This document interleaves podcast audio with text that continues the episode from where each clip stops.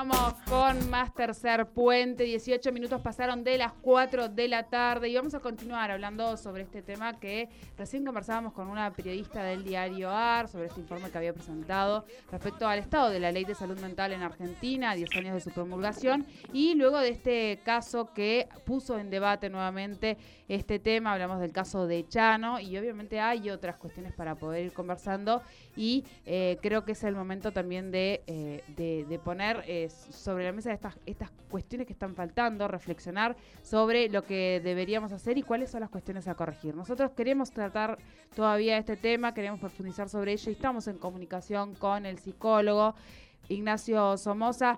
Bienvenido a Tercer Puente, Jordi Sole te saludan. Hola Ignacio, ¿nos escuchás ahí? Hola Sole, Jordi, ¿cómo están? Sí, los escucho más o menos, así que un poquito de paciencia. Bueno, va, dale, vamos a tratar de mejorar un poquito la comunicación, pero hoy estábamos medio complicados. No sé, Ignacio, si pudiste escuchar la anterior entrevista con nuestra colega periodista sobre el informe que armó, pero un poco la idea de, la charla de hoy tenía que ver, tiene que ver con poner un poco en foco eh, la ley de salud mental, eh, lo que está en este contexto, a partir de este caso tan resonante como puede ser el de Chano, pero sobre todo pensando en un contexto social donde tenemos tanta gente eh, con tantos malestares eh, producto de, esta pandemia, ¿no? Así que, bueno, consultarte y charlar un poco con vos tiene que ver con, con esto, con este marco que tenemos en la Argentina, donde muchas son las voces que empiezan ahora a ser críticas, pero donde tampoco es que nadie tenga eh, debajo de la mesa el manual del éxito para este tipo de casos, porque me da la sensación que no solo en la Argentina, sino que en la mayoría de los países hay una tensión ahí difícil de, resolver con todo lo que siempre se refiere a la salud mental, ¿no? Claro, exactamente. Esto obviamente, como, como usted bien dice, más allá de la cuarentena y más allá de, cuestiones hiperestructurales, que yo, la economía, etcétera, etcétera, eh, esto este, de, por sí es un asunto que todavía tiene como choques como de modelos, de paradigmas, de visiones y de, y de éticas de abordaje. Lo que sí sabemos es que la ley de salud mental eh, es una idea que todavía no ha logrado como instalarse y, penetrar y hacerse totalmente práctica, ¿no? Entonces queda como... Eh, en, disonancia con, con, un montón de modelos y de miradas. Por ejemplo, los medios de comunicación refuerzan una mirada en general estigmatizante sobre las personas que hacen uso de drogas, sean que tengan un problema o no lo tengan. Y hay leyes contradictorias que están coexistiendo en nuestro país, ¿no? Entonces, eh, hay para, para, una, para una ley nuestra, que es la ley 23737, que es la ley más vieja que tenemos en el país en materia de drogas, eh, la persona que tiene problemáticas de consumo es o un enfermo o un delincuente, ¿no? Es, prácticamente intercambiable, por lo cual ahí vemos también la cercanía que hay entre el sistema médico y el sistema policial de alguna manera, ¿no? Y es lo que termina pasando en los casos concretos como el que tenemos ahora que, nos da ocasión para hablar de esto, ¿no? El de Chano. Claro, claro. Esto, eso quiero preguntarles también, ¿cómo es un poco la, la mirada de lo, o sea, ¿Qué termina sucediendo en definitiva con este doble paradigma, digo, en el que se convive entre lo, punitivo, digamos, y la, y la perspectiva de derechos? ¿Cómo eso después se, se cristaliza, se puede reflejar en los casos concretos de, de situaciones donde la gravedad del caso amerita la, la, por lo menos la, la interrogación de la familia o del profesional de la necesidad de una internación o no, y de acuerdo también en definitiva a lo que el paciente en ese sentido pueda pueda pretender o querer, ¿no? Sí, es cierto que por ahí es un, es si hablamos por ejemplo de, consumos problemáticos o adicciones, es una es un fenómeno distinto por ahí a otro tipo de, de, problemas de salud mental, de padecimiento de salud mental, porque las personas que padecen esta problemática en general no tienen demanda de tratamiento. Entonces, eh, muchas veces, digamos que sus elecciones muchas veces también son parte que tiene que tomarse como desafío, incluso hasta un equipo eh, interdisciplinario, es decir, eh, se trabaja la demanda de tratamiento de estas personas no hay, que presuponerla necesariamente. Por lo cual, en ese sentido, ya tenemos un abordaje que es distinto, no puede ser forzado por la policía.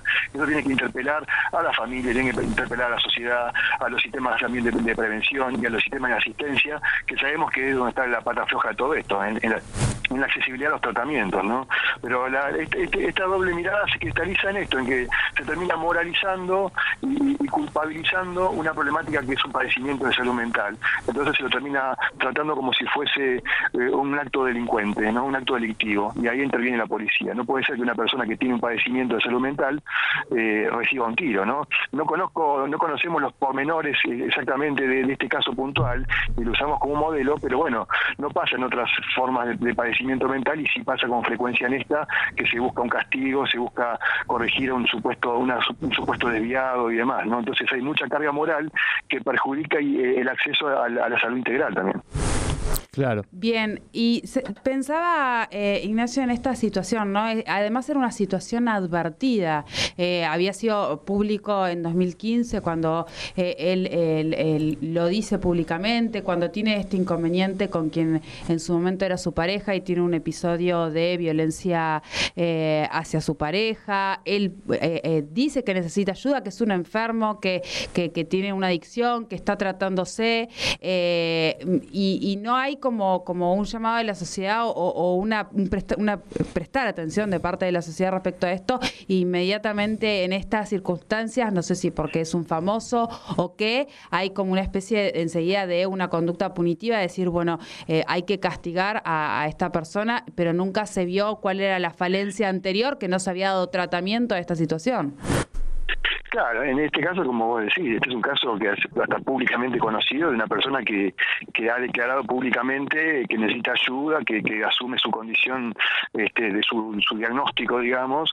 En ese sentido, esto esto no puede tomarse como si fuese algo sorpresivo que desborda tanto, ¿no? Evidentemente, digamos, uno no conoce los pormenores del caso, pero hay algo que no funcionó muy bien y que no se lo puede culpabilizar a, la persona que es la que está padeciendo en este caso, ¿no? Es decir, obviamente que en las situaciones complejas, hay que estar, y etcétera, etcétera. Pero, pero no puede ser que el damnificado sea la persona que tiene el padecimiento mental, que es quien debería haber tenido mayor contención probablemente, ¿no? Claro. Lo que pasa es que estaba pensando un poco también en esto de despojarnos a veces alguno, tratar de despojarnos de algunos prejuicios eh, de que desde la visión del Estado, digamos, ¿no? Está esta doble mirada, desde lo punitivo por un lado, la perspectiva de derechos por el otro, pero estas personas que sufren este padecimiento, en algún momento, producto de este padecimiento, pueden incurrir en algún tipo de conducta que puede ser o delictiva o que puede ser grave o de preocupación para la seguridad de las personas que están a su alrededor, ¿no? Y me parece que es ahí, en definitiva, en estos casos concretos, donde se juega este, este abordaje, porque en definitiva, digo, puede ser que allí también se esté abrevando una, una situación delictiva donde haya que, que actuar o una situación de, de, seguridad para otras personas, ¿no? Que es donde tenemos esta tensión subjetiva de qué es y qué no es. Claro, es decir, eh, eh, es, cierto que una persona por ahí que está, no sé, con una intoxicación muy grande de algo puede tener ciertos, ciertas conductas erráticas que probablemente quizás eh, sobria no tendría o, sería más difícil que las tuviera. No, no hay que suponer que siempre puede pasar porque eso creo que contribuye a, la estigmatización, pero sí es cierto que una persona por ahí que está fuera de control o que está muy inestable emocionalmente y encima tiene intoxicación y puede ser alguna vez, este, puede ser una circunstancia difícil o peligrosa, ¿no? que puede haber alguna clase de riesgo. En ese sentido, este, los abordajes a veces y eh, a veces pueden llegar a tener algunas este, algunos momentos un poco violentos porque contener una persona muchas veces que está totalmente desencajada, pero bueno, este, eso se, debería ser lo excepcional, ¿no? Y sabemos que en general hay un abordaje mucho más puesto en las fuerzas policiales que a veces en los sistemas de salud, ¿no? Entonces, en ese sentido, este, creo que, que, que esta doble mirada hasta incluso por, por, el sentido común, ¿no? Fíjense que cuando algunas campañas presidenciales han, comenzado declarando la emergencia en, adicciones y lo que primero se reforzaba era la seguridad a nivel de la, de, la fuerza policial. Es decir, hay como una mirada muy sesgada y que está muy alineada también con un paradigma internacional que sigue declarando una guerra contra las drogas, ¿no?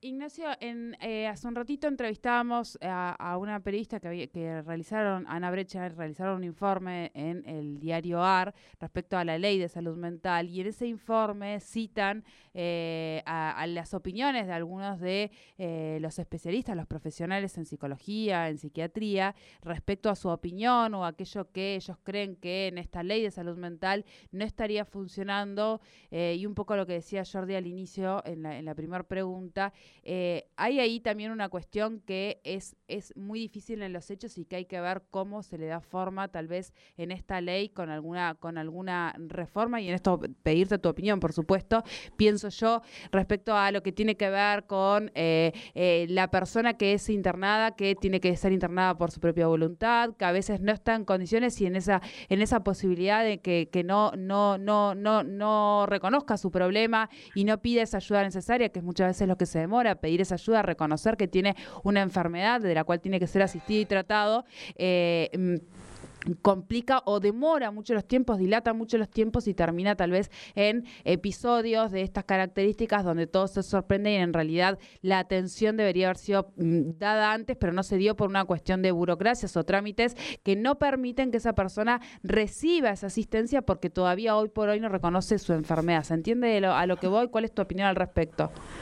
Sí, este, yo, digamos, cualquier ley obviamente que nunca termina de ser exhaustiva, ¿no? Es decir, siempre hay puntos donde se le puede, si quiere, aducírsele como objeciones. Eh, a, mi, entender, la ley eh, en su espíritu y en su paradigma este, es positiva, este, no significa que por eso no tenga que seguir eh, discutiéndose, ¿no? O, en la reglamentación o en la ejecución. Este, sí creo que trae una, una, una mirada que, que es necesaria, porque no se puede hacer este, un tratamiento sin la persona y sin, el consentimiento en algún momento de la persona. Entonces, Ese, ese lugar eh, hay que respetarlo, el lugar del, derecho de la persona, ayudarlo a construir una elección. Lo que pasa es que a veces, obviamente, que en los hechos no se aplica esto este, y eso genera muchas problemáticas.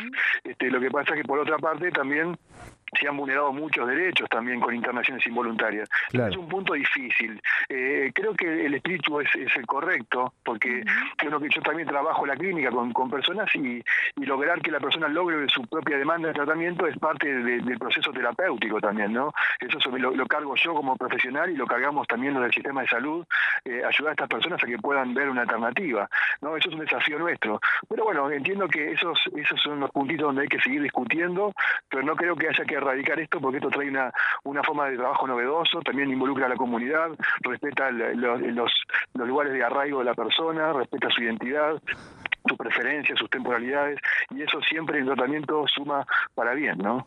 Claro. Eh, quizá lo que nos cuesta en, este análisis crítico después de 10 años, nos cuesta quizá también entender de dónde se venía, eh, digo, de, en la anterior a esa ley y a los paradigmas reinantes en cuanto a la salud mental, entendiendo que la, la perfectibilidad de este nuevo marco que tenemos no quiere decir que haya que volver a paradigmas anteriores, ¿no? sino de tratar de justamente este análisis práctico que se está haciendo con esta ley y en ese sentido preguntar un poco también lo comentábamos a partir de este informe, que muy leve, pero eh, viene habiendo un progresivo, eh, una, disminución progresiva del presupuesto que por ley debería estar eh, destinado al, al área de salud mental. Vuelvo a lo mismo, en este contexto social uno cree que debería ser por lo menos una de las áreas que tengan que tener una mayor erogación presupuestaria. ¿Cómo estás viendo vos que trabajás un poco en el ámbito público y en el privado esta situación, este proceso y cómo se está tomando este contexto de acuerdo a, a las leyes y a las herramientas que hay, ¿no? Sí, esto fue, eh, digamos, planteado en su momento. La ley eh, prescribe, establece que en un lapso de tres años debía incrementarse el presupuesto, y lo cual nunca sucedió, y en la ley de 2010. O sea, que eso ningún gobierno lo, lo, lo, estuvo, en este caso, en su gestión a la altura de lo que la ley establecía. Em, en ese sentido, sí falta clarísimamente presupuesto, falta este, realmente que esto se lo ponga este, centralmente en la agenda, pero con seriedad también, con profesionales con gente que, que trabaja el tema, este, y, en ese sentido sí, falta falta muchísimo. Acá, por ejemplo, en, el país, y, y, son estadísticas también globales, el 11% de las personas que tienen esta problemática reciben tratamiento, solamente el 11, ¿no? Y ni hablar, eh, mucho peor en el caso de las mujeres, que a veces ni siquiera hay camas para mujeres ni, ni servicio de internación. Así que en ese sentido falta muchísimo tratamiento. Sí es cierto lo que decís vos, que, que por ahí que, haya cuestiones a, mejorar no significa que no sea este, una ley que haya logrado un avance enorme. En ese sentido ha hecho un avance impresionante y eso hay que, hay que destacarlo también. Bueno, bueno, vamos, esto da para seguir en realidad por un rato largo, me, me, me, interesa. Vamos, vamos a seguir en el año. Sí, sí, me, me, interesa mucho poder hablar sobre esto, me parece que, que, nada está dicho, digo, hay que, reflexionar mucho sobre esto. Eh, se ha avanzado mucho con esta, con esta ley, la verdad que, que tiene un texto, pero claro, eh, en, los hechos hay que mejorar esas reglamentaciones, como decías. Claro, no, lo, último, lo último que quería decir es, obviamente, uno eh, la ley busca que no haya forzamientos o, este abuso en las internaciones involuntarias, pero lo que sí tenemos por contraparte también es que a veces hay necesidad de que haya la posibilidad de internación a quien lo necesita, y a veces en ese sentido la falta de presupuesto hace que ni siquiera se pueda acceder, por lo cual a veces estamos luchando por un derecho este, que no se puede acceder tampoco por la, por la vía contraria. Sí, sí, sí, que después es en abstracto porque no, no, no se ejercita finalmente. Bueno, te agradecemos, te agradecemos muchísimo Ignacio y bueno, prepárese que en algún momento vamos a seguir, como decía Sole, abordando esta temática y tratando de hacerla, no sé si lo estamos haciendo bien, pero tratando de hacerlo de la manera más respetuosa. Muchísimas gracias. Gracias a ustedes, a disposición. Abrazo. Abrazo. Hablábamos entonces con Ignacio Somoza, psicólogo, sobre esta ley de salud mental. Mencionábamos antes también el, trabajo que había realizado la periodista en el diario AR, con quien hablamos, Ana Brecha, sobre la ley de salud mental, a partir de lo ocurrido con el caso de Chano, que pone en debate eh, las falencias que tenemos en el tratamiento de la salud mental en nuestro país.